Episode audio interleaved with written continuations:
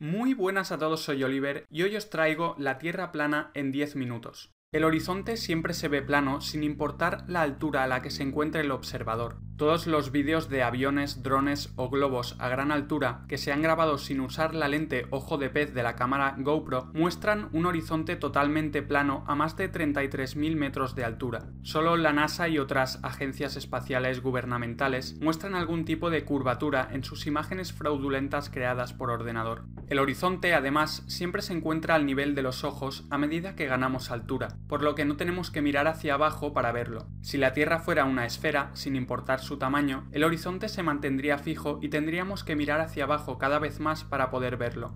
Si la Tierra fuera una esfera de 40.000 kilómetros de circunferencia, según la trigonometría esférica, el horizonte debería desaparecer de la vista a un ritmo de 8 pulgadas por cada milla de distancia al cuadrado. Sin embargo, podemos observar objetos en la distancia que no deberían ser visibles si existiera tal curvatura. Por ejemplo, se puede ver perfectamente la ciudad de Chicago desde St. Joseph, Michigan, a una distancia de 96 kilómetros. Esto sería imposible si la Tierra fuera una esfera, ya que Chicago estaría oculta tras 650 metros de curvatura. De igual manera, desde la costa de Ohairo Bay en Nueva Zelanda se pueden ver las montañas de Kaikoura que están a 130 kilómetros de distancia, y desde la isla de Oahu se puede ver la isla de Kauai a 174 kilómetros de distancia. De nuevo sería imposible si la Tierra fuera una esfera, ya que habría una caída de curvatura de 2.354 metros.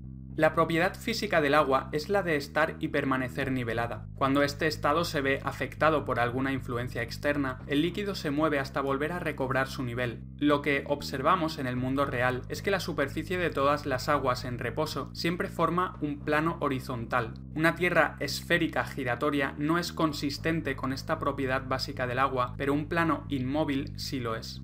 Según la teoría heliocéntrica, la Tierra se encuentra rotando y orbitando por el espacio exterior a miles de kilómetros por hora. Sin embargo, nadie ha sentido, oído o visto jamás ninguno de estos supuestos movimientos. Experimentos científicos como el de Michelson Morley, Sagnac, Tomaszek o Vidal Airy probaron que la Tierra no se mueve en absoluto.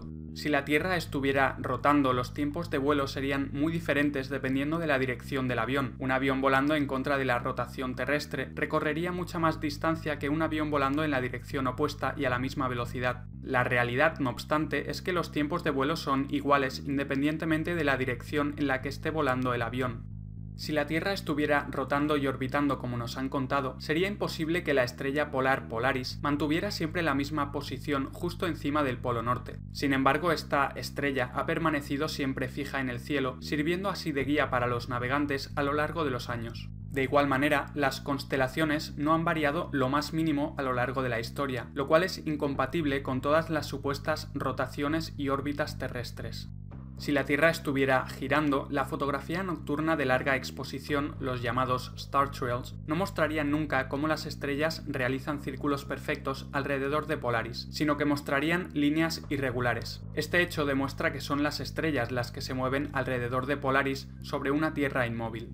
Según la teoría de la gravedad, un objeto se verá atraído hacia otro objeto con mayor masa. Sin embargo, ninguna observación o experimento en la historia de la humanidad ha demostrado jamás que un objeto atraiga a otro por el mero hecho de tener más masa. Según la teoría heliocéntrica, la gravedad hace que los océanos se mantengan pegados a una Tierra esférica giratoria. Sin embargo, en el mundo real, el agua nunca se va a pegar a la superficie de una esfera y mucho menos si ésta se encuentra en movimiento. Todos estos fenómenos atribuidos a la gravedad no se han observado jamás en el mundo real y por lo tanto no se pueden considerar como ciertos siguiendo el método científico, el cual requiere repetición y comprobación de los resultados. Según la teoría heliocéntrica, estos efectos de la gravedad están sucediendo en el espacio exterior, un sitio al que solo la NASA y otras agencias gubernamentales parecen tener acceso. Sin embargo, al analizar las imágenes y grabaciones presentadas por la NASA, vemos que todo son composiciones hechas por ordenador. Aparte de la misión Apolo 11 en la que supuestamente pisaron la Luna, hay más ejemplos de claros fraudes por parte de la NASA. La fotografía de la Tierra del año 2002 presenta nubes que han sido clonadas mediante Photoshop.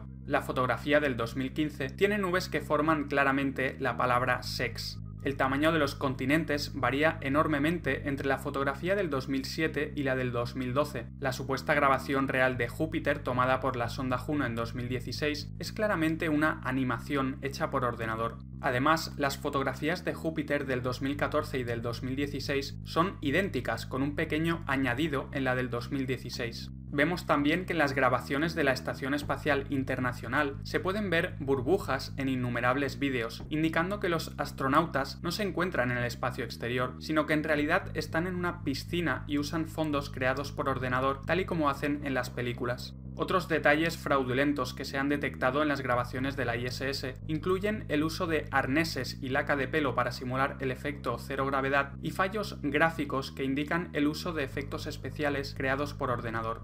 Según el modelo heliocéntrico, el Sol es una esfera de fuego mucho más grande que la Tierra que se encuentra a 150 millones de kilómetros. Sin embargo, grabaciones recientes a gran altura muestran puntos focalizados de luz justo debajo del Sol, probando que en realidad se encuentra muy cerca de la Tierra justo encima de las nubes. El tamaño del Sol, igual que el de la Luna, es mucho menor al de la Tierra, tal y como vemos con nuestros propios ojos. Los rayos crepusculares que entran a través de las nubes también prueban que el Sol está muy cerca, ya que si se encontrara a 150 millones de kilómetros, los rayos entrarían de forma paralela y no de forma triangular. Los eclipses en realidad se predicen usando ciclos temporales establecidos hace miles de años por las antiguas civilizaciones, mucho antes de que se inventara la teoría heliocéntrica de Copérnico. Al tener las fechas de eclipses anteriores, se puede predecir con facilidad los eclipses que van a suceder en un futuro, ya que siempre siguen los mismos ciclos.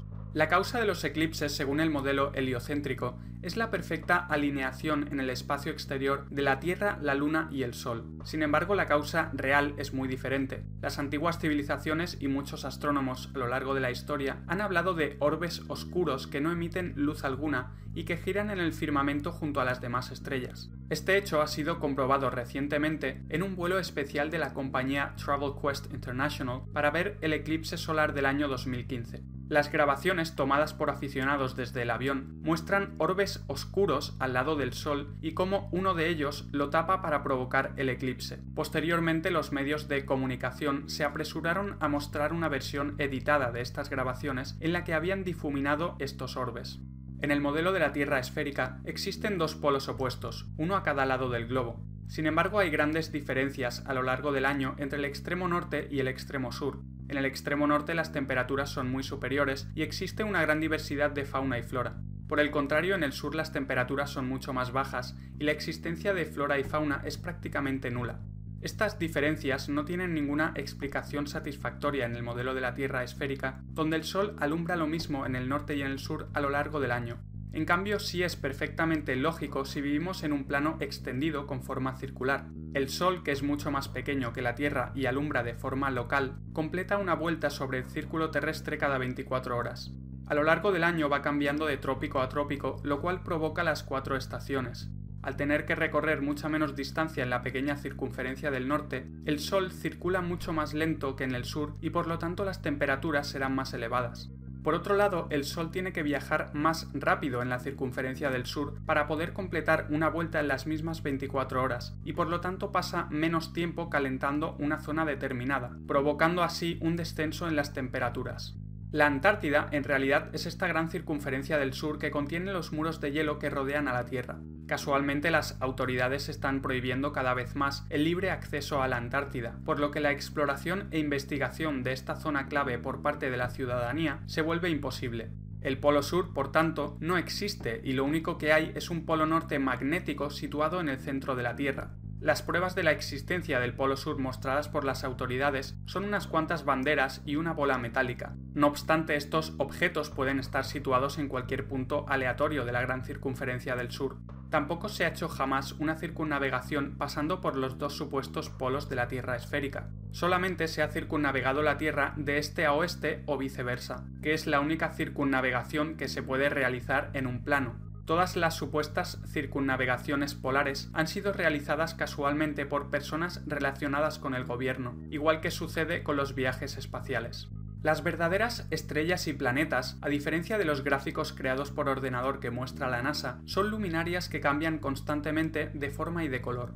El hecho de que podamos enfocar perfectamente estas luminarias con una cámara Nikon P900 demuestra que no son esferas gigantes a millones de kilómetros de distancia, sino que son luces en el firmamento a pocos kilómetros de la Tierra. Si eres nuevo al canal suscríbete ya que seguiré hablando sobre estos temas y como siempre muchas gracias a todos por estar ahí y hasta el próximo vídeo.